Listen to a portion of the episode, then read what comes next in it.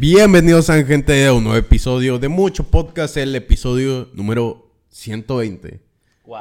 Wow, muchachos. Como 12, pero con un cero a un lado. ¿Yo en qué episodio llegué? ¿No se acuerdan? Otra vez. Otra vez. y empezamos a la recapitulación. Oh my god. Daddy. oh my god. Quechos caseros, güey. Con el podcast, como siempre, pues, bueno, no como siempre, pero como ahora lo hacemos, cada quien trae su exposición de PowerPoint. Y, bueno, Josué, ¿de qué nos vas a hablar hoy? Solamente comenta por encima de qué vas a hablar.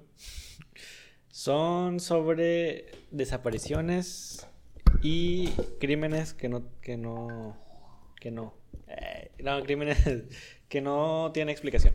Ok. ¿Tu patito? Yo el día de hoy traigo casos de crueldad humana extrema. La verdad, esta vez me sentí mal al leer un dato, ya llevaba meses que no. Entonces sí, sí está fuerte. No sé si es porque me agarró en un momento de hambre, pero... Ok. ¿Y te sentiste identificado? me sentí... No, no, no. Este, pues sentía mal las cosas, ¿verdad? Pero sí, está feo.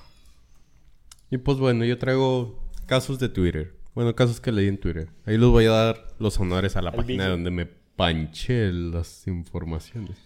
Y mi dato tiene una... Clara referencia. No, no, no, trae... La gente está chido mi dato. ¿No traes uno de que se hacía... ¿No? No, Ah, ok. no, no, es un vato que mata a otro vato. Por unas razones justas. Ah, ok. Justos y necesarios. Ujú. Eso debía de pasar, Dani. Sí. Como Cuando las hormigas grandotas negras, se com- las rojas se la comían a ellas. Las grandotas negras. Como cuando las granotas negras se la comen. Se le- Estoy hablando de hormigas, se los juro. sí. Buscando qué hablar, la verdad es que me topé con muchos tópicos eh, De álgebra. de álgebra. Y Oh. eso también es físicamente posible. Arnold Schwarzenegger. No, no. Bueno, el punto es que entre varios temas que quería tocar, eh, había mm, algunos que se quedaban atrás, como por ejemplo, conocen a un vato que se llama Lul Ya. Sí. Muy buen youtuber, la verdad. Buen Explica contenido. muy bien sus teorías. Muy bueno haciendo sus series. Vi uno sobre este el misterio de Minecraft de I Am Alone. Am I Alone. También quería quería explicar también una, una teoría sobre, sobre Bob Esponja Eso me salió tres veces esta... esta semana. Sí, esta semana. Muy bueno. Te lo No lo he visto, pero siempre me sale, güey. Siempre sale hasta arriba de recomendados. ¿Quieres que te diga más o menos por encimita? Ujú, Sí, está buena la teoría planteada. Es que es, está hecho por un youtuber en inglés, creo. Es que eso es lo que nos falta, güey. Copiar contenido en inglés. Sí, güey. Todos pegan con eso, güey. Sí, la neta sí. Bueno, ah, de hecho, este caso que voy a hablar no hay ninguno en español. No hay videos en español sobre ese caso. Pero bueno, Bien. el caso, eh, bueno, antes para hablar, antes de hablar al caso de Arnold Archambeu, en la teoría esta de Lul Jazz, donde habla que dice que la bizarra teoría de Bob Esponja de, sobre la piel, habla sobre que todos los personajes siempre, o sea, en más de una ocasión y muy recurrentemente dentro de la serie, pasa que los, eh, los personajes se quitan piel. ¿Sí se acuerdan? Sí. Y dice que la mayor culminación a que, o sea, como la cúspide de la teoría a la cual, eh, mm, o sea, que dices, muy probablemente puedan ser personas, es cuando eh, un vato vestido de mono se viste, de, de- está, tiene un traje de, de Patricio. ¿Sí te acuerdas? Y se va cabalgando en un vato que también es un, o sea, digo, Está un- vestido de un caballo. de un caballo y se va así, cabalgando. Y se dice que dentro de Ciudad de Fondo de Bikini, muy probablemente la teoría dice que todos son Humanos. humanos vestidos de animales con, ¿cómo se dice? Con trajes hiperrealistas. Porque también hay un episodio, por ejemplo, donde Bob Esponja le tira por accidente la cabeza a un pez. Y luego dice, dice, oh rayos, me dijeron que dentro del, del hospital para cambiar cabezas nadie lo iba a notar. Cosas así. O que, por ejemplo, cuando tenía el aliento, el mal aliento de Bob Ajá. A un pez se quiebra como su coraza y luego sale otro pez abajo y luego se vuelve a quebrar la coraza y es otro pez abajo. Y pues dice que muy probablemente dentro son de... disfraces. Ajá, todos son disfraces hiperrealistas y pues así también se rescata el hecho de que haya fuego afuera, abajo del, del mar. O sea, no están en el mar. No están en el mar. ¿Qué tienes que decir con el episodio de la gaviota? ¿Cuál? Donde salen del agua. Ah, Ah, sí. claramente es stop motion. Eso es relleno. Sí. Efectivamente. Punto ya. El, el caso este se llama Arnold. Bueno, es sobre Arnold Archambault. Archa- a ver, ¿cómo se pronuncia? Espera. Archambault. Veo. ¿Qué dice? Mm, Espera.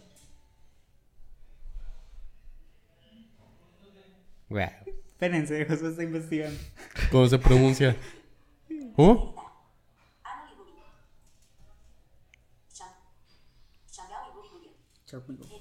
Chambiui.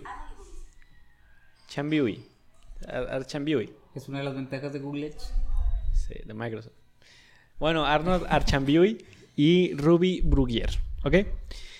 Pues bueno, el caso es de sobre una desaparición sobre ellos dos y la prima de Ruby.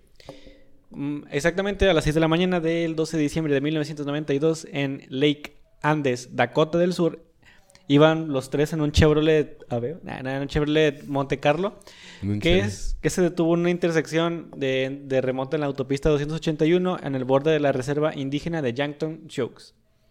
Hacía bastante frío al punto en el que había un lago cerquita y estaba totalmente congelado. El punto es que iban hacia una fiesta y en eso de repente puf, chocan y terminan en la intersección. No, perdón, terminan en una... ¿Cómo se llama? Que son como unos surcos. O sea, que se ven como unos surcos en el... En, el, en la... ¿Pero otra vez? ¿Barandillas? No, tiene una zanja. Ah, ok. Ah. Es una zanja. El automóvil saltó a la carretera y se detuvo boca abajo en una zanja congelada entre la carretera y un conjunto de vías férreas abandonadas. El conductor, quien era pues Arnold, eh, de 20 años, uno de los pasajeros era su novia de 18 años, Ruby, y el otro pasajero pues dijimos que era la prima. Esta es la prima, no es Arnold. ¿Eso es la prima? Esa es la prima. Está bueno. No, ¿Se la rima? Totalmente. Y pues bueno, el punto es que lo único que sobrevivió, por así decirlo, o sea, la que se pudo rescatar fue a Tracy, que digo que es la prima. Eh, fue sacada y fue pues llevada a un lugar seguro por las autoridades. Y por alguna razón inexplicable, que todavía no se puede entender, Arnold y Ruby aparentemente se habían alejado del coche y la habían abandonado ahí a ella, después del choque. Eh, no se entendía por qué y no, tra- y, tra- y no trataban de... Ah, que por qué se salieron y por qué no trataban de ayudarla. Eh, durante tres meses no hubo señales de que la joven pareja, o sea, no se supo nada más de ellos a partir de ahí. Eh, literalmente dicen que se había desvanecido en el aire. Luego, en la mañana del 10 de marzo de 1993, casi seis meses después. No, enero, febrero, enero, febrero, marzo, abril. Tres meses después. Perfecto. Las matemáticas me fallan. Tres meses después, el cuerpo de Rubí fue encontrado flotando en la zanja. Al día siguiente, el cuerpo de Arnold apareció a pocos metros de distancia. Cuando, pues, se había hecho una exhaustiva Investigación. investigación totalmente como lo de esta... Mm, o sea, ya tenemos tu punto. De mexicano, Nuevo León. Sí, Platanito. sí, Devani. Devani. Como Devani. Literalmente, clave. Platanito. literalmente apareció el cuerpo, más o menos aparecido el, el caso, pero nada que ver. O sea, en el, en el Ok. sentido de que apareció un cuerpo después, cuando los policías ya habían checado O exhaustivamente. sea, se hizo una búsqueda muy exhaustiva sobre los cuerpos para que no hubiera duda de que, mm, o sea, a lo mejor están enterrados, ahí alguien los mató. No, no, no. ¿Nada? Estaban a 22 metros de donde estaban. Mm. Pues es como, pues de aquí a terminando el cuarto, ¿no? Más o menos. No, Y toco tenía- metro es un no paso dice- largo. No dice si tenían algún golpe, están todos destrozados. Ah, eh, no, pero algo raro es que, por ejemplo, el cuerpo de Rubí, que era la pareja de Arnold, sí estaba en tenía más avanzado su descomposición, de descomposición. Sin embargo, el de Arnold no. El de Arnold estaba completamente fresco. Wow. Exactamente. De hecho, hay testigos que afirman haber visto a Arnold tres semanas después de su desaparición en una fiesta de Año Nuevo. Ah, chinga. Es como el, el vato el- que se topaba en el supermercado, güey. ¿Cómo? ¿Cuál? Ya se había muerto, volvió a salir. Ah, sí, bueno, no, el punto es que acá pues, tuvo un accidente, ¿sabes? y total que le hicieron la prueba de bolígrafo a la persona que estaba declarando y la pasó. Que era verdad que o vio sea, Arnold. es verdad que vio. O sea, bueno, mínimo no estaba mintiendo. Dice que convivió con él. Y que hubo más personas en las cuales dice que estaban con él en la fiesta y también pasaron la prueba del bolígrafo. Sin embargo, Rubí no se sabe qué pasó con ella. O sea, no se sabe qué es. Se dice que es. em, o sea, la declaración que se dio, según la autopsia, es que fue muerte por exposición. Un un taco que lleva todo un fin de semana. ¿Y Eh, eso qué es? Pues, ¿Me podrías apoyar, Patito? pues por exposición al frío, vaya. Tipo como Ok. por, por se congelaron, cosas así. Es que por exposición. Por los climas. Sí. Eh, de hecho, ella, o sea, Tracy vio como Rubí y Arnold salieron. Bueno, vio como Rubí se, se escabulló, o sea, como que salió y ella sí pudo salir. Porque pues, digo que estaba volcado el auto. Pero cuando Tracy, que fue la, pues, la única que, que, Sobrevivió. que sobrevivió, eh, Arnold no estaba en el carro. O sea, como que si ya se hubiera escapado. De hecho, pues mucha gente apoyaba la teoría en que pues habían ahogado después. De que por todos O sea, estaban aturdidos, caminaron. Ajá, caminaron, se cayeron. cayeron y se ahogaron. Pero no tiene sentido de que el- uno de los cuerpos esté más conservado que el otro. Porque si los dos se encontraron dentro de la zanja. Nada más que, eso sí, el de Arnold estaba al fondo. O sea, estaba pesado. Y el de Tracy y el de, de Ruby sí flotaba. Pero ya el estado de composición, de descomposición. Tal vez el frío y el hecho de que el otro estuviera, pues como dice José, hasta el fondo. Ajá. Bueno, yo creo yo que sí puede afectar, ¿no? Un cuerpo a la intemperie con moscas y todo eso. O sea, que sí flote. Y a uno que esté por debajo del agua, que a pesar de que hay microorganismos, porque tardan más. No, de hecho, para descomponer un cuerpo más rápido se recomienda echarse a un río. Pero ese es, dices que está congelado, ¿no? O sea, sí, sí, sí, ese es el problema. Ajá. Si está ese- congelado, no debió haberse. O sea, no debió haberse. ¿Me explico? No debió haberse sumergido. Pues tal vez el hielo era de ese fragilito y se... Pues para que se dio quedado un ca- putazo, o sea, se cayó. Pero es que el problema es que los, los hubieran visto los, los policías. Porque no era una, o sea, no era una zanja tan grande, o sea, era más o menos de la altura de, de aquí de la mesa hacia acá. No está tan grande, ¿me explico? Eh, el diputado Bill Jontrom declaró que había estado en varios accidentes de, en los, del conductor o los pasajeros estaban desaparecidos. En muchos de los casos, las personas involucradas estaban de fiesta y bebiendo. Su primer pensamiento fue que Arnold y Ruby huyeron porque estaban bebiendo y no querían que Arnold fuera arrestado por la policía. Pensó que aparecerían unos días después. Eh, Karen, que era la otra encargada de- del caso, eh, pensaba que no quería que Arnold se escondiera. Ella creía que él había llegado a casa o lo habrían llamado. Eh, él había dicho que estaba bien, pero nunca supieron nada de él. Ah, de hecho tenían un hijo. Se Ah, llamaba chinga. Erika. Un Sí, hijo que... Una hija, pero- un hijo que se llama Eric. O sea, Pato, existe género fluido, por favor. el chiste... Bueno, el punto que quiero decir es que tenían Unos morrillos. un, una- un morrillo. Una, Una, razón por la que estar. Exactamente. Y pues Rubí era muy atenta con su hija, o sea, No mínimo ella... verga. Ajá, mínimo ella sí hubiera podido marcar que, oye, pues tuvo un accidente tal, pero ni eso. Eh... Ah, bueno, dice que no encontró ninguna evidencia de que Arnold y Rubí hubieran caído a través del hielo. Durante los siguientes tres meses, el diputado John, John Strom convirtió la búsqueda en una cruzada personal. Trabajó incansablemente investigando todas las pistas posibles día tras día, eh, llegando hasta pues, al deshielo de primavera. El 10 de marzo del 93, un automovilista que pasaba vio su cuerpo flotando a cuatro pies de, agua en la zanja, a solo 75 pies del lugar del accidente. Era Rubí. El diputado se sorprendió mucho cuando recibió la transmisión de radio que habían encontrado el cuerpo de la zanja. Faltaban sus gafas y sus zapatos. Su ropa estaba intacta. ¿Ok? Eh, parecían ser los- la misma que había usado en la noche del accidente. Su cuerpo estaba muy, muy en- eh, descompuesto y pues era difícil de reconocer. Dice que de hecho tuvieron que mirar el tatuaje que tenía en su cuerpo para obtener la identificación positiva. La policía decidió bombardear... Ah, por la madre. El estado. El estado. La policía decidió bombear el agua fuera de la zanja. Coto Blue. Todo el estado. Todo esto en la Porque cota. todos eran sospechosos. Eran infectados. Bombear el agua. Bombear el agua fuera de la zanja alrededor del mediodía del día siguiente. El cuerpo de Arnold fue encontrado sumergido en el agua eh, a unos 15 pies de distancia de donde se encontró Ruby. Curiosamente, estaba muy bien cuidado. Su color de piel estaba pues bien. No estaba congelado eh, en el suelo y su ropa no estaba congelada. No, ni él ni su ropa estaban congeladas en el suelo. Los investigadores no están seguros de si la ropa encontrada de su cuerpo era la misma que llevaba cuando desapareció. Eso es lo, lo interesante, que no sabe si realmente, pues él sí se fue. Se pudo haber cambiado, ¿no? Exactamente. O lo pudieron haber cambiado. Y si los policías estaban aún más desconcertados eh, por el descubrimiento de dos artículos que parecían apoyar la teoría de que Arnold y Rubí no habían muerto en la zanja el 12 de diciembre.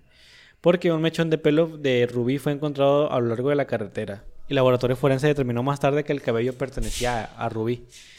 El diputado no cree que el cabello haya permanecido allí durante tres meses. Él cree que el cabello se dejó allí cada vez... Ah, no. Una vez que los cuerpos de Arnold y Rubí fueron devueltos a la zanja desde otro lugar. También encontró las llaves en- del bolsillo de Arnold. Una llave pertenecía a un vehículo y otras dos parecían ser llaves de la casa. O sea, aparte de las llaves que ya tenía de la- del, del carro. Ajá. De un vehículo. Ajá, del carro que estaba manejando que chocó, pues ahí se quedaron, pero él aparte tenía otras llaves de otro carro. Curioso. Pues yo siempre llevo dos. Eh, yo siempre llevo el repuesto. Eh, mm, ah, sí, dice, por otra, otra revelación sorprendente, un testigo afirmó haber visto a Arnold en un automóvil acompañado por otras tres personas a la víspera de Año Nuevo, casi tres semanas después de que fue reportado como desaparecido. Eh, dice, que, dice el diputado que cree que el avistamiento pues, puede ser creíble. El testigo habló que con Arnold y lo conoce personalmente. No había duda en su, que en su mente eh, de que el hombre en el auto era Arnold. Y pues nada, todos pasaban la prueba. Al final no se sabe realmente ni siquiera algún sospechoso eh, que hayan podido localizar. Nada. Wow.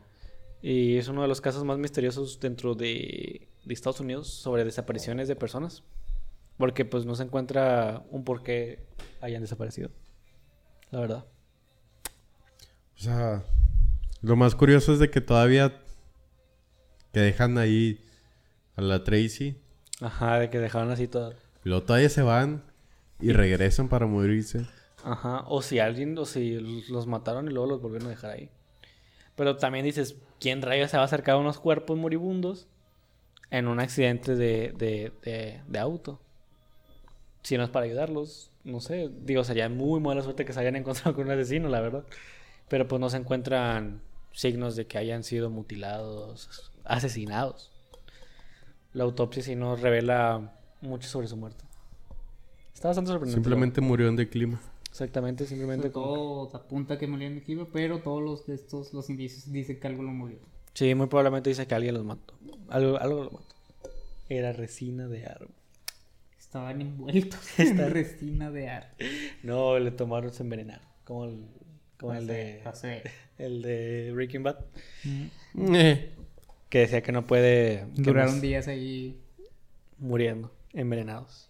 Es ¿A que poco no sí. está chida la escena esa de- ¿De qué? que le marca al final, o sea, todo. Bueno, yo tenía un chingo de coraje de que estaban saliendo con la suya y luego le marcan, le el Walter. ¿Pero quién? Walter a la que mató, güey. ¿No te acuerdas? A la asistente. Ah, ya, ya, ya. Sí, sí, sí, sí. Yo hablaba del ¿Cómo niño. Ah, Le dicen el niño. Qué bueno que, ah, qué bueno que no estaba saliendo con la suya el niño. mendigo niño. ¿Cómo me quedaba en la madre? Pero sí, qué curioso. ¿Tú qué crees que haya pasado, Pato? Eh, sí, la neta, con la. O sea. Sí, Pato. O sea, tú, tú. ¿Cuál es tu teoría? Con todos los datos que te he brindado. Un venado, güey. Mira, como el de... Oye, güey, como los alces que son como... Oh, qué que pedo sean los como el alces. chopa. Mm, Literalmente son así. O sea, grandote. Están del tamaño de esa madre. Eh, yo dije, el Kuma de perdió hacer las dos manos.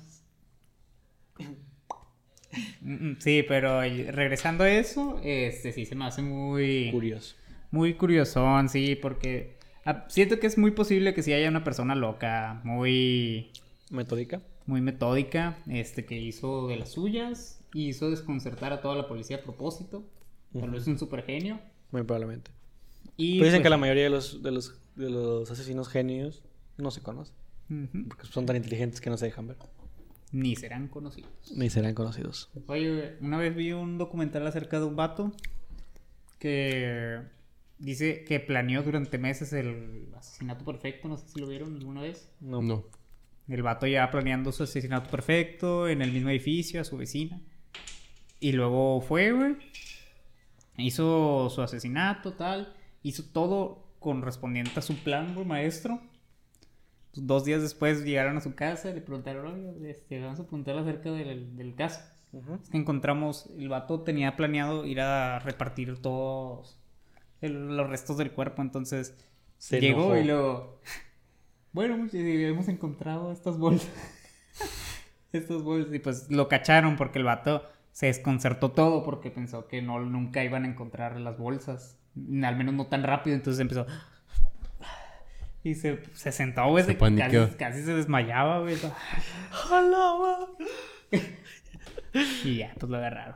O sea, Neta. la agarraron porque no pensaron que iba a ser tan perfecto. Su plan perfecto se fue la bien. Su plan perfecto se dio a la mierda. Bueno, qué bueno, ¿no? O sea, O sea, sí, sí, la verdad es que bueno, pero pues qué pendejo. la neta. No lo escondió bien. No, no era como light. Ah, sí, bueno, que de plano nada, pues güey. de hecho, este Edmund Kemper, nadie sospechaba de él y... Ah, que se tuvo que entregar, ¿verdad? O sea, entregó porque, o sea, mató a su mamá y a, su, a la amiga de su mamá y era como de que... O sea, Es que no lo habían ido a buscar, ¿verdad? Así güey? que- O sea, nadie levantó Bro. ese crimen. no, y, yo no sé. y de hecho era como de que... ¿Qué rollo? O sea, pues ya qué hago. Eh, es muy obvio. Y el vato dijo de que no, yo fui. Pero no lo tenían como sospechas. Y de hecho creo que no. Para no estar como No con la traigo tan fresca güey. ahorita la historia, pero tengo entendido como que... Él dijo de que... Muy Ya, o sea... ¿Para qué lo hago tan largo? Sí. Yo confieso. ¿Y confesó? Soy yo. Yo maté a mi madre. Yo soy el, yo soy el morir. Yo, soy- yo soy la muerte. Sí, güey. Además, creo que también era un rollo así de que... Muchos... Los asesinatos que cometió Edmund Kemper fueron... También en gran parte por... Las cosas que le decía su madre. Que no, tú nunca vas a tener una mujer como... Como yo. Como las... A las chicas a las que les doy clase y tú eres... pues, un rarito y así le decía. Y por eso mataba a colegialas.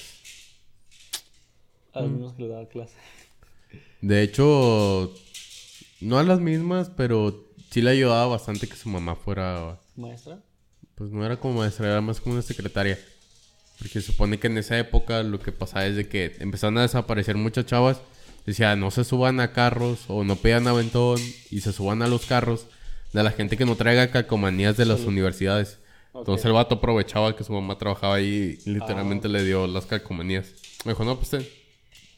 Se las puso a su carro y ahí mataba gente. ¿Quién sospecharía de alguien así? Nadie. La No, bueno. agarraría el mismo de este. Güey, y luego se me hace una... No sé, güey, o sea, no, no puedo creer que realmente una persona aprenda de programas de televisión policíacos, güey. Para así implementar lo que ves en la tele en la vida real. O sea, para no cometer los errores que Sí, bueno, güey. se supone cometen ahí en la, en la serie. Tal cual eso pasaba. Él veía la tele, era tan fan de los programas de policías que ya sabía cómo tratar con los policías. Bastante reales los Güey, es que realmente se Qué me hace increíble. están. Yo creo que más que nada él los analizaba bastante bien. Sí.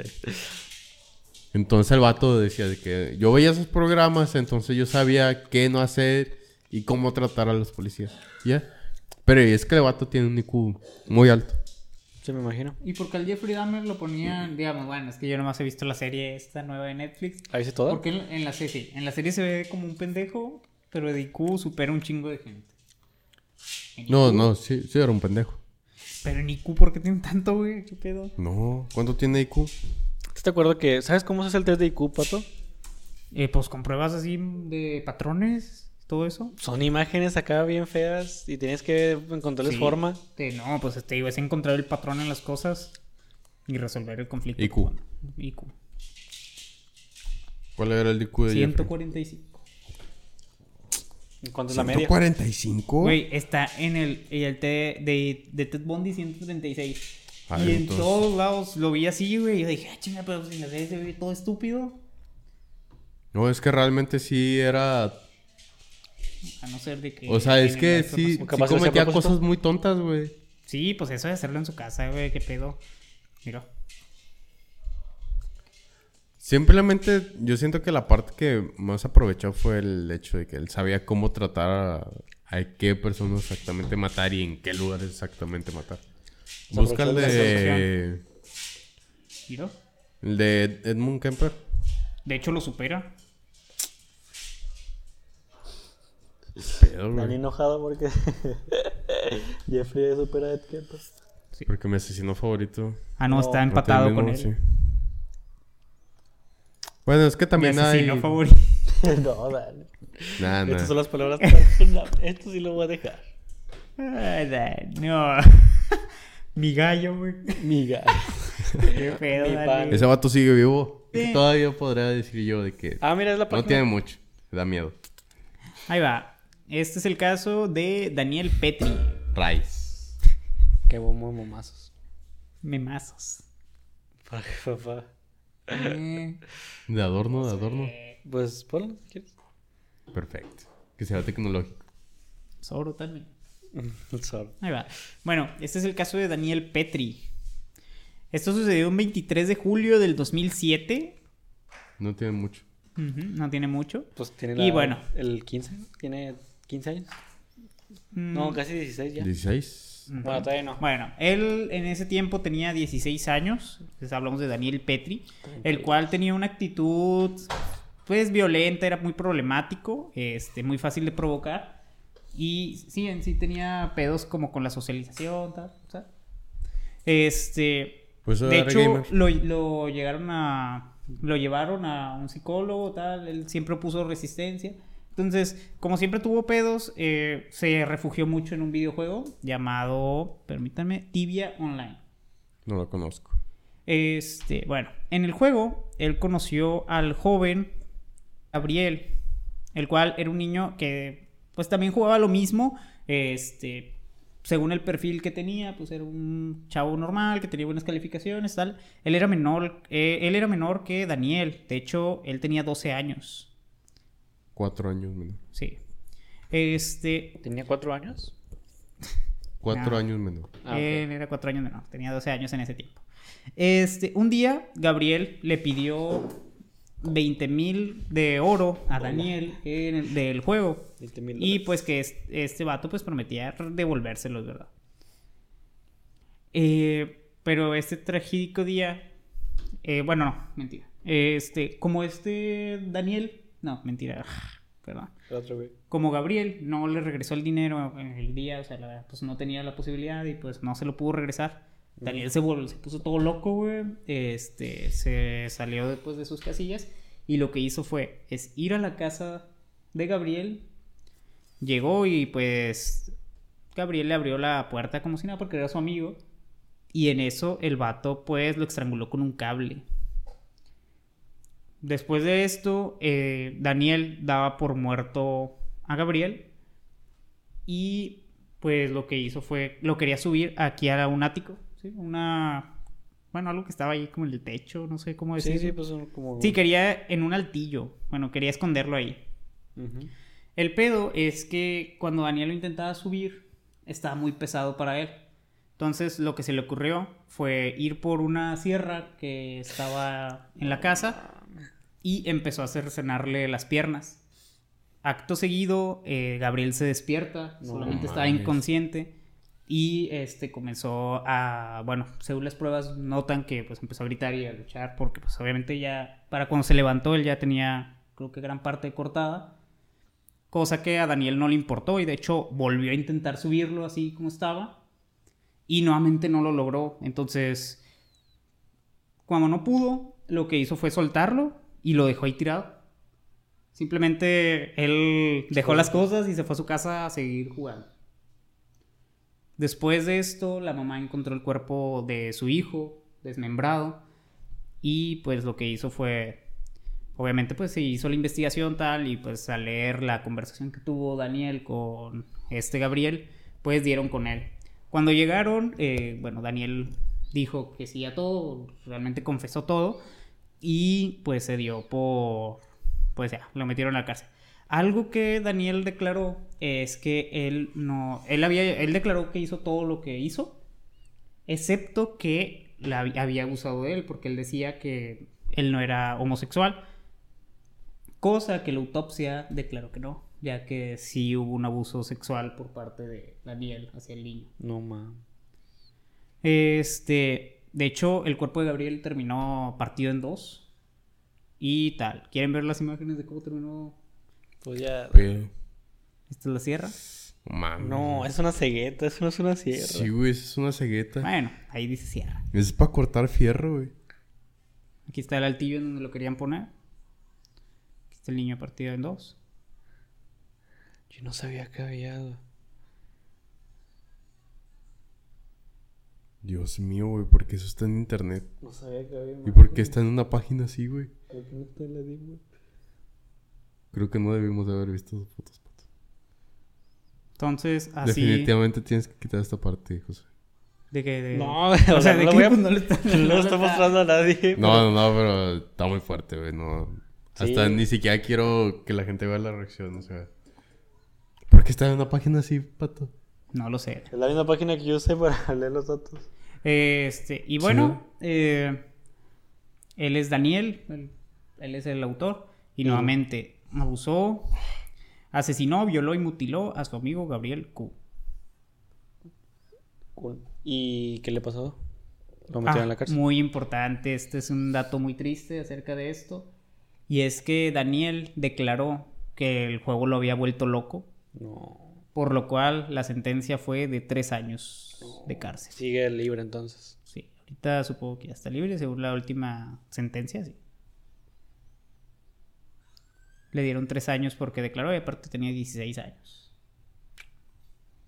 Así que muy posiblemente este bastardo siga libre con sus pedos mentales. Ahí en la cuadra de, mi- de donde vivía mi papá, o sea, pues, cuando vivía con mi abuelita, había un vato que también había asesinado a una vecina. En serio. Y, y todavía vive ahí, sí. No, tranquilo. Lo declararon como que tenía, como estaba mal, ajá, estaba mal sus facultades mentales.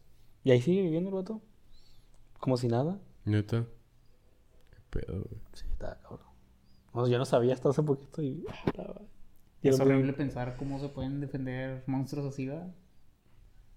Cómo la ley los protege. Traigo un dato bastante. bastante padre. Eh, es cierto, está padre, es, es triste, realmente es triste. Mm, madre. Esta es la historia, ¿ok? Primero tengo que dar honores a arroba Andy-Watts en Twitter, síganla. Ya creo que, si no me equivoco, ya saqué dos datos de este perfil. Pero, y de hecho tiene bastantes me gustas y todo eso. Ah, sí, cierto. Sí, tiene más que el video donde va a salir esto. Pero, pues bueno. No, no ocupa la mención, pero hay que mencionar de dónde. Nu- nunca es de más, porque nunca sabes cuándo va a llegar esa persona a reclamarte la información. No, tal vez que tú te hagas famoso y ahora sí. Sí. Y no, y, aparte, la neta hace bien su jale, sí recaba muy bien la información. Entonces, este sí me gustó cómo la recabó y le voy a dar los honores. A ver. La historia de Gary Plauch, el hombre que mató ante cámaras de televisión al abusador de su hijo. Excelente. Como debe de ser. Todo comienza en 1984 cuando el hijo de Gary, de 11 años, que se llama eh, Jody, Se Sí. llamaba. Jody, Jody Plauch, fue secuestrado por su profesor de karate, Jeffrey. Dowsett, El hombre, de 25 años, lo llevó desde Luisiana hasta un motel en California donde abusó de él. Jody, tras un descuido de su abusador, logró conectarse telefónicamente con su madre y finalmente fue rescatado. Sin embargo, pues obviamente el caso tuvo un giro inesperado. Aunque se había encontrado su hijo, Gary Plauch estaba consternado por lo que había sucedido. ¿Ok? Abusaron de su hijo. Pasó los días siguientes en un bar local de Compton Club preguntando a la gente cuándo pensaban que podrían llevar a Dowsett de vuelta a Baton Rouge. Hacia dónde está él. Un ex colega de medios de WRZ News le contó que el profesor de karate llegaría en avión a las 9 con 8 am. Ese día Plauch condujo hasta el aeropuerto de Baton Rouge y entró en la sala de llegadas con una gorra de béisbol y unas gafas de sol. En el lugar se encontraba un equipo de noticias de WBRZ para grabar la caravana de policía que escoltaba a Dowsett desde su avión. ¿Y por qué lo escoltaban? Para que no lo mataran. Pues sí. No decía nada antes del juzgado. Ujú. Ok. Pues comúnmente se hace eso. Digo, si te das cuenta cuando capturan a alguien del crimen organizado o algo así, pues trae muchas patrullas. Es porque se debe escoltado. juzgarse, si bien, todo, de hecho todos vienen escoltados. Cuando Menos las víctimas. Ajá. Y también, pues de hecho, hasta cuando agarran a un vato que roba algo del Oxxo, está escoltado, güey. Porque alguien más lo podría matar. No se te hace una mamada eso. Ah, allá voy. Al pasar, Plauch sacó su arma y le disparó a Dowsett en la cabeza. Dowsett, los miembros de seguridad lo redujeron mientras le hacían una pregunta que quedó grabada para siempre en la mente de Jody. ¿Por qué, Gary? ¿Por qué? Pues, porque mató a esta persona. Tras el impacto de la bala, el abusador quedó en coma y murió al día siguiente. Por el crimen, Gary estuvo en la cárcel pocos días y finalmente se le concedió la libertad condicional a través de una sentencia suspendida por homicidio involuntario. También se le ordenó que realice varias tareas comunitarias. ¿Ok? El caso conmovió a la sociedad estadounidense. Plauch contaba con el apoyo casi unánime de la sociedad estadounidense por lo que hizo. Totalmente. ¿quién- ¿Quién ve video?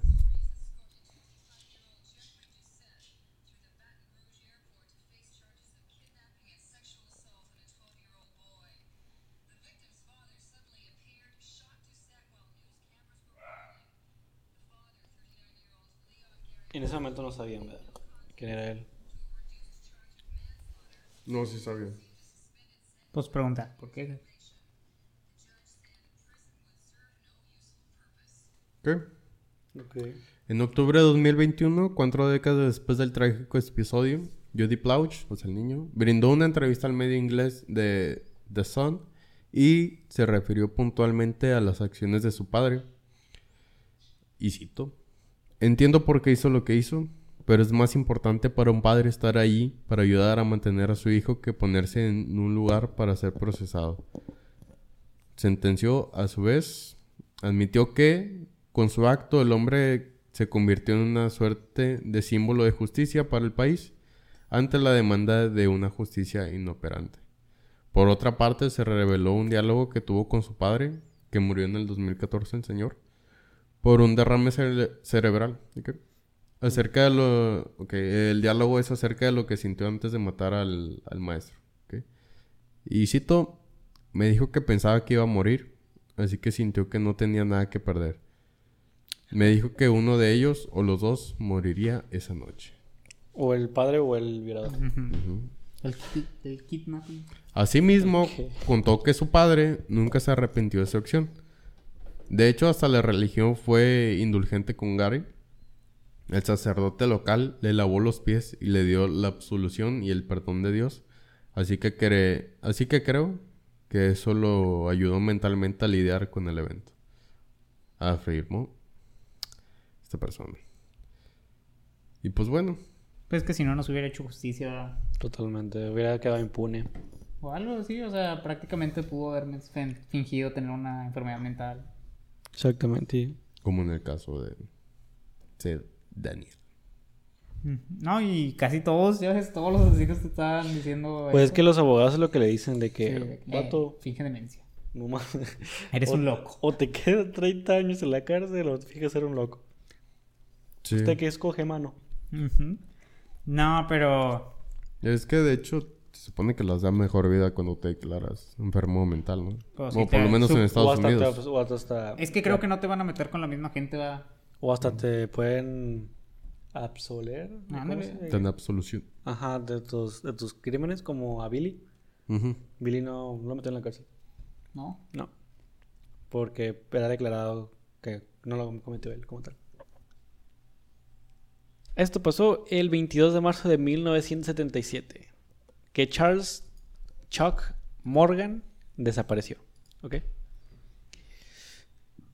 Sin embargo, pues este no es el típico caso de desaparición que se quedó sin resolver, ya que una vez que desapareció el señor, tres días después volvió a su casa. Como si nada, con la misma ropa que, que desapareció. Todo nos desapareció. Entonces, pues desapareció tres días. Dice que eran las 2 de la mañana cuando su esposa fue despertada por un golpe en la puerta trasera. Eh, cito a la señora. Estaba en la casa y el perro comenzó a ladrar. Me levanté, fui a la puerta y la abrí. Allí estaba Chuck. Le faltaba un zapato y tenía una brida de plástico alrededor del tobillo alrededor del- y alrededor de las manos. Y otra alrededor de las manos, en forma de esposas. Es una, un cincho. Eh, no hacía más que señalarse la garganta sin decir nada. Le pregunté, ¿puedes hablar? Él negó con la cabeza. Le pregunté, ¿puedes escribir? Esta vez dijo que esta vez asintió. Así que fui a buscar papel y bolígrafo. Escribió que le habían dado un fármaco alucinógeno que le impedía hablar y sabía que si no lo y si sabía que si no lo mató, ¿qué? ¿Qué? A ver, ¿qué, mal escrito estás? Que le impedía hablar y sabía que si no lo mataba lo volvería. ah, Ok, que sabía que si ese fármaco no lo mataba lo iba a volver loco. Eh, yo quería llamar a un médico y a la policía, pero insistió en que eso era firmar una sentencia de muerte para toda la familia. Qué raro, ahí ya empezamos bastante. Fíjate que tu esposo desaparece el otro día, viene drogado y con un cin- cinchos amarrado y te dice que no llames a la policía porque puede matar a toda la familia. Con el paso de los días fue contándole que tenía una doble vida, que trabajaba para el gobierno, específicamente contra la mafia que había en Arizona. Parece ser que había logrado infiltrarse, pero no sabe hasta qué punto. Dos meses después desapareció de nuevo, esta vez durante nueve días. En este No caso, la esposa recibió la llamada de una mujer que se limitó a citar la Biblia en Eclesias- Eclesiastes 12, versículo 1 al 8. Acuérdate, bueno, ya lo pueden leer, no lo voy a leer. Días más tarde, el cuerpo de Chuck fue descubierto. Llevaba un chaleco antibalas y había muerto a consecuencia de una sola bala disparada a quemarropa en la parte posterior de la cabeza. La bala venía de su propia arma, que yacía a un lado suyo. Como si pudieran decirle que fuese como un suicidio, por así decirlo. Nunca he visto que nadie se ponga la pistola aquí atrás. Así. Pues supongo que pues sí es raro, pero pues, supongo que podría pasar. Los Es posible. es posible. Los investigadores también encontraron un pedazo de papel con instrucciones para llegar al lugar del asesinato escrito con la letra de Chuck y un par de gafas de sol que definitivamente no le pertenecían. La policía hizo un descubrimiento adicional. Chuck había recortado un billete de 2 dólares dentro de su ropa interior. En el proyecto de la ley que estaban escritos siete nombres en español, comenzando con las letras de la A hasta la G. Encima de ellos estaba la anotación Eclesiastes 12, con los versículos del 1 al 8, marcados con flechas dibujadas en el número de serie del billete. Este sería el mismo verso de la Biblia que la misteriosa mujer le había dado a la esposa de Chuck. En la parte posterior del proyecto de la ley, los firmantes de la Declaración de Independencia estaban enumera- numerados del 1 al 7 y había un mapa aproximado que te conducía entre Tucson y México a las localidades de Robles, eh, Junction y Salad, Salad City, ambas conocidas por el contrabando. O sea, como si realmente encontraba un mapa de que ahí está la mafia, ahí donde se encuentran. Tiempo después, la mujer misteriosa llamó de nuevo diciendo que se había reunido con Morgan días antes de su muerte en un hotel. Eh, Charles le había enseñado un maletín con 60 mil dólares que quería utilizar para salvar su vida. Uy, güey, espérate. Eh, recom- recomprando al sicario que quería matarle. Pero cuando los dos se encontraron en el desierto, el sicario mató a Chuck de todos modos y se llevó su dinero. Después de la muerte de su esposo, Ruth Morgan recibió la visita de dos hombres que afirmaban pertenecer al FBI. O sea, eh, llegaron a la casa de la esposa. Abrieron y cerraron su identificación muy rápido. Dijeron que querían entrar y mirar la casa. Nunca dijeron lo que estaban buscando. Y hasta el día de hoy ni siquiera sé qué estaban buscando. Eh, los hombres destrozaron toda la casa buscando algo que nunca encontraron. Nadie sabe con certeza si los hombres realmente eran del FBI. Eh, un investigador que se llamaba Don DeBrax se puso en contacto con el FBI para obtener más información sobre el caso de Morgan. Eh, y pues nada, al final pues no se supo realmente quién, quién fue, ni quién era, ni, o sea, ni qué querían con, con Morgan. Solo se sabe que o sea, imagínate, debe estar bien loco este pedo de que, de que tu esposa, imagínate que diga, soy un agente secreto del Estados Unidos, del Arizona, tengo una doble vida y soy espía. A la madre. Que al final termine muerto, no sé, se me hace demasiado loco. De hecho, temía por la veracidad de la historia, realmente. Pero ¿Todo apunta que es verdad? quiero pensar que sí. Porque salen Tom. Porque sale en Tumblr. No, pero como, Ah. no hay como que ninguna así noticias. Pero por ejemplo, en el anexo de Wikipedia sí está como que está des- que estuvo desaparecido. No sé, la verdad se me hace muy buena Wow. historia. Si no fue real, muy muy buena historia. Está cabrón, güey. Sí, la verdad. Bastante de película, la, no te voy a Sí, es una película. Sí, suena como, no sé, Que te llamen, te, te empiecen a leer un versículo de la Biblia. Ocho versículos de la Biblia. Y que luego esos versículos estén en- enumerados en un billete que traía tu esposo antes de morir. Me, me pel- me recuerda a la película de La Roca donde llevaba a dos niños que eran tenían poderes. ¿Sí ¿Se acuerdan? Ahí sí, ahí sí te perdí el, el hilo totalmente. No sé qué película hablas. Y estoy seguro de que no es la roca. Sí, que llevan un taxi y luego que vuelta y luego. Ah, ya sé, pero son alienígenas, güey, ¿no? Sí, que sí, sí, creo que eran alienígenas. Ujú. No sé qué tienen que ver, pero me acuerdo bastante. No, pues, digamos, sí, pues tal cual como dijeron, una película. Aunque siento que si fuera realmente el gobierno, no harían la- para empezar, no, no harían la llamada del, del versículo. Se me hace muy arriesgado por parte del mismo gobierno, de la institución. Pero no, puede que a lo mejor fuese de una mafia. Mm, Pues si fuera de la mafia también, siento que sería mucho dramatismo y siento que no se permitiría. Siento que la vida real no es tanto como con ese dramatismo. Siento que una, no se arriesgarían, o sea, simplemente lo matarían y ya. Pues sí. Y de hecho se me hace muy peligroso por la señora decir, no, pues él me dijo que era un agente secreto. Pues ya está muerto, digo. No es como que puede hacer. Sí, yo lo sé, pero pues yo no creo que con eso despistes a los vatos. Ah, tal vez sabe algo. No sabemos Sí. qué más le dijo, no sabemos si realmente tal. Sí, la verdad es que sí. O sea, se me hace muy arriesgado que una señora ya teniendo esa información la diga a los medios y así. Si el vato no quería ir a la policía por eso mismo, siento que Es decirlo algo a los estúpido. medios es ya pues todavía peor, güey. Porque no se van a arriesgar a decir, ah, capaz sí, sí sabe algo se lo van a chingar en Sí. cuanto pueda. Y na- esto lo dijo en la declaración antes de morir. sí, quién sabe, la verdad. Capaz si se crearon una historia alrededor de la desaparición de un señor y ya. Señor cualquiera. El señor cualquiera. La razón de que de la veracidad del tema es todo simplemente porque Josué no encontró más personas hablando de eso, ¿ok? Bienvenidos una vez más a mi canal. Ay. Bueno, una chava. Sí, pero ese no no lo vi. Es la consorte Ki. Chic. Bueno, la consorte Chi. la consorte Chi, este, también conocida como la señora Chi, fue la consorte, esposa del emperador Gaozu. Consorte significa esposa. Sí, es como la esposa del, del rey. De hecho, si tú eres la consorte del rey, se te regularmente se adjudica que eres la reina, sí. Se da ese título. Como el- Pero es diferente si eres la- el consorte de la reina. De hecho, la reina Isabel, el vato que se le murió hace poquito, Felipe, Sí, él era el consorte de ella. ok. Porque y ella, no del est- rey. porque ella estaba en el poder. Bueno, ella, él estaba comprometido. Pero bueno. El emperador Gaozu. Él fue el fundador de la dinastía Han. Qi nació en Digato este, y dio al emperador Gaozu un hijo, Liu Ri, Ruyi. Liu Ruyi.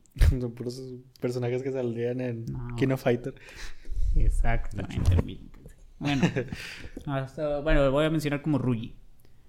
Este, Gaozu sentía que el príncipe heredero, Liu Jing, ahora mencionado como Jing, este, que era su segundo hijo, era pues un inadecuado para el trono que intentó cambiar esto. Ojo, ¿por qué? Porque este, el emperador primero tuvo como novia Chi, bueno, como consorte, y después tuvo otra consorte que se llamaba Luchi. No. ¿Escuchaste eso, Pato? Josué, por favor. ¿Hello? Corre, corre. Bueno, este, Luchi. Luchi, este, pues obviamente odiaba completamente a Chi porque le querían dar el título de príncipe a su hijo. Ah, ok, ya ¿sí? entendí. O sea, entonces hubo muchos celos por parte de Luchi hacia Chi. Debido a esto, este, bueno, ya en el hecho de muerte del emperador, eh, nombró a Ruyi como el príncipe de Chao y pues al otro lo nombró emperador. Sí, quiera, pero le dio un título, entonces obviamente a esto a la emperatriz, que era la nueva, la nueva consorte, pues obviamente no le gustó nada. Luchi, este, ahora nombrada emperatriz viuda por el nuevo emperador, que bueno, era su hijo Liu Jing, desató entonces su plan de venganza. Para empezar, este, despojó a, a Chi de toda posición este, y la puso a trabajar fuertemente en un molino de arroz. La madre.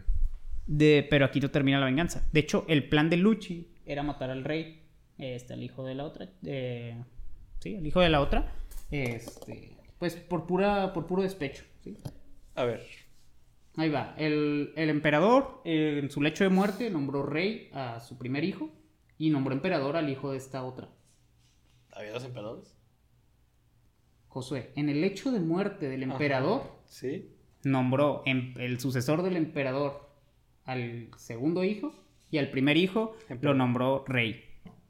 Rey, es diferente posición. Rey de una, como de un, de una Como un parte de feudo. un territorio. Como un feudal, un señor feudal. Mm, entonces, no, es más fuerte todavía. Como un presidente de un estado. Digo, un cuenta. gobernador. Bueno, después de esto, este, pues obviamente, como les digo, a Luchi tenía mucho coraje. De que hayan, le hayan dado el título de algo al hijo de la otra esposa. Entonces lo que hizo, digo, Luchi tenía el plan de matarlos a los dos, tanto a la mamá como al hijo. Ok. Pero el rey, que bueno, era el otro, que era Ryu, Ryuk. Ryuk. Eh, No, este. El otro hijo, que El era. hijo de Chi. Ruyi, sí. Este. Nunca se presentó, o sea, sí lo citó varias veces la emperatriz, porque se, se cedió ese puesto. Este, pero nunca accedía y de hecho su asesor lo salvó varias veces porque le dijo, no, está enfermo, no puede viajar hasta allá. Entonces, un día pues se le dio la oportunidad de que el, el rey iba a venir acá. Y de hecho, el emperador ya temía de que su mamá le fuera a hacer algo. Ok. Entonces, para mantener la paz, el emperador lo que hacía era mantenerla alejada de él. Y de hecho, pues, cuando fue, se mantuvo pegado a él. Por eso mismo. Eh, en una mañana, el emperador este, se fue, este Jing, se fue a cazar. Y este Ryuk no se quiso. Ryuk. Este Ryu no se quiso ir a. Este Ruyi no se quiso. El ¿cortas Ryu. esa parte? Sí. Este Rui no se quiso ir a, a cazar porque se tenía que levantar temprano. Y este Jing, pues ya no creyó que su mamá ya no tenía el plan porque habían pasado meses y pues nunca había hecho nada. Ok. Cosa la cual se equivocó. Lo estaba solo modificando para hacerlo más perfecto. Así es. Después de que. Ay, de hecho, este. Este. Ruyi, sí- digo, este Jin sí lo estaba cuidando de que no se. de que no lo envenenaran, pero bueno. Después de esto. Se quedó solo y pues. La madre conspiró contra él, dándole un veneno de fuerza asesina en la garganta al rey de Chao. Después, lo, lo feo de este caso fue lo que le hicieron a la consorte Chi. Ok. una vez muerto el rey, este, lo que hizo este, esta Luchi fue que mandó a rapar a Chi, Ajá. la mandó a rapar a cero por completo. Le quitó los ojos, le quitó la lengua, le quitó las orejas, le quitó la nariz y le hizo cortar todas sus extremidades. Viva. Sí. Bueno, pues Bueno, no sí. tenían- Sí, la mantuvo viva. Este, le cortó todo eso. Aparte de que le dio un químico para quitarle la voz. O sea, supongo que le quemó las cuerdas Las cuerdas vocales. vocales. Después de esto, la mandó. Permítanme. O sea, no, no conforme con eso. Le encerraron en una posilga y este, le empezaron a llamar el cerdo humano. Ah, Y la tenían como una atracción. Y de hecho, el emperador, cuando llegó de, de la cacería, bueno, no, cuando se dio cuenta de quién era el cerdo humano, abandonó el poder de, de emperador por lo que había hecho su madre. Y ahí termina la historia. Una cosa hecha. Hay imágenes, ¿no? Bueno, no hay imágenes, como recreaciones, ¿no? Mm, mm, mm, a la verga, güey. Sí, sí, sí. ¿Quién fue el enfermo que hizo una recreación de eso? Yo. Yo en Twitter. Cerdo humano.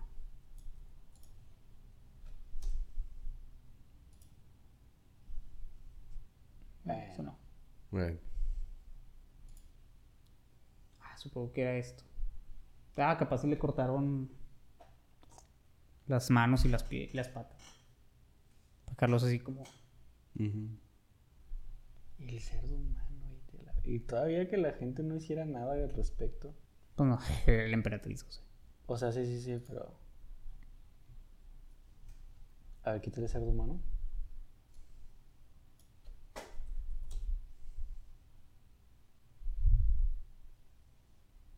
No, no. O sea, hay una recreación. Bueno, sí, le cortó... Bueno, bueno. Y entonces, y esa es la historia del cerdo humano. Este, a mí, pues la verdad sí me dio... Bueno, imaginarte cómo era... También para el emperador, güey, ir a... Que lo tuvieran como una Porque el vato no quería hacer las cosas mal, ¿no? Pues... O sea, en un principio sí, pero luego ya no. No, pues el emperador no tenía... O sea, creo que no había una necesidad real de eso. Pero entonces, cuando dijiste que se había enojado fue la, la señora. Sí, la que tuvo todo el coraje era Luchi. Por el- los celos que tenía acerca de, de que le hayan dado el título a otro, al hijo de otra mujer. ¿Todos? Dani, ¿tú traes otro o No ya? vuelvas a traer datos como esos, pato. No, aparte ya salieron está. de la nada. Pero bueno, muchachos, yo creo que hasta aquí ha sido el video de hoy. Sin duda algo muy fuerte. Bueno, No le Los- los míos. Los- bueno, Tam- Sí. Ay, no sé, pato. El primero me malviajó mucho, güey. es- es como que ese segundo está muy bonito, pero lo peor es que como el otro tenía imágenes, o el León Kofurota. No. Sí, también lo estaba viendo, pero creo que ya hablamos de él. No, no, o sea, lo vemos por encimita, no, no a- Ah, lo mencionamos, detalle. ¿verdad? Sí. No a detalle. Ujú. Pero Ana, sí. ¿qué, qué le pasó a Ana Frank? La verdad, yo nunca he terminado, nunca he sabido qué le hizo. No me gustó el libro, así que no lo leí. Yo me quedé en donde se quedan refugiados en Países Bajos. Vamos a dar este un saludo a los miembros que nos mantienen y nos... Vamos a dar antes que todo una mención honorífica al señor Pollo 22. Ah, una mención Sí, sí, honorífica. Muchas gracias, aquí, canal. Duraste mucho rato. Ah, Ah, A ver. Y bueno, comenzamos con Alejandra Shelly, que ya lleva un mes con nosotros. Eh, muchas gracias, Shelly. A Masky Joestar 117, como el Spartan. Un saludote a Blacky, que también este, lleva dos meses. Muchas gracias, carnal. O carnala. A Ariel Aldair, un saludote. A, a Hueco. ¿Por dónde, Pato? Hueco. A Rusty, este, que ya, oh, ya lleva, ah, sí, ya lo habíamos dicho, pero lleva nueve meses con nosotros. Y repito el comentario, él ya pudo haber hecho un bebé en este tiempo que lleva de miembro. Muchas gracias, Rusty, ¿eh? Con su Phil miembro. White Snow, este, un saludote. A Penélope Sandoval, un saludote. A Lil Gaps, Lil Gaps que, ah, nuevamente, perdónenme, pero chinga tu madre, José. Lil Gaps. No se acuerda de la contraseña, güey. no, Pato. ¿No te sabes de cosas Sí, así? sí me la sé. Ah, Este, bueno, a Lil Gaps, que bueno, nos apoya un chingazo Sí, en Instagram, güey. Es, es una de las fieles que nos sigue etiquetando todos los capítulos, de hecho. Este, muchas gracias, Lil Gap, de verdad, lo tomamos en cuenta y te lo agradecemos bastante. Eh, Ronald Manuel, muchas gracias, carnal, que ya lleva cuatro meses con nosotros. Y a la buena Keila, que pues, ¿dónde está el cuadro? Ahí está enfrente. Ah, su, su chiquillo cumplió años. Ah, sí, cumplió dos años, ¿no? A su morrillo. Creo que sí. Creo que Que dos bueno, sí. es nuestro canal aquí de la, del podcast. Este, esperemos poderlo invitar muy pronto.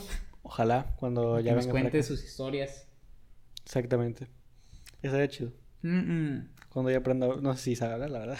o sea, Lo sé. Qué idioma habla. ¿qué idioma habla? eh? Oye, que yo... Pero bueno, muchachos, yo creo que hasta aquí llegamos el día de hoy. Fue un gusto haber estado con ustedes. Este, los amamos y bueno, esperemos si les haya gustado esto y se les haya hecho muy ameno el tiempo. Muchas gracias por estar aquí con nosotros. Esperemos los que no queden- Los que estén. Traumados. Eh, los amamos realmente. Muchas gracias por comentar. Los invitamos a comentar si ya están hasta aquí para que sea más recomendado el episodio. Compártanlo en sus redes si nos quieren apoyar. Y referencia. bueno, creo que es todo. Esto fue el, El episodio número 120 de Mucho Podcast. Córtale, Iván, córtale. Adiós. Iván, Iván Koch.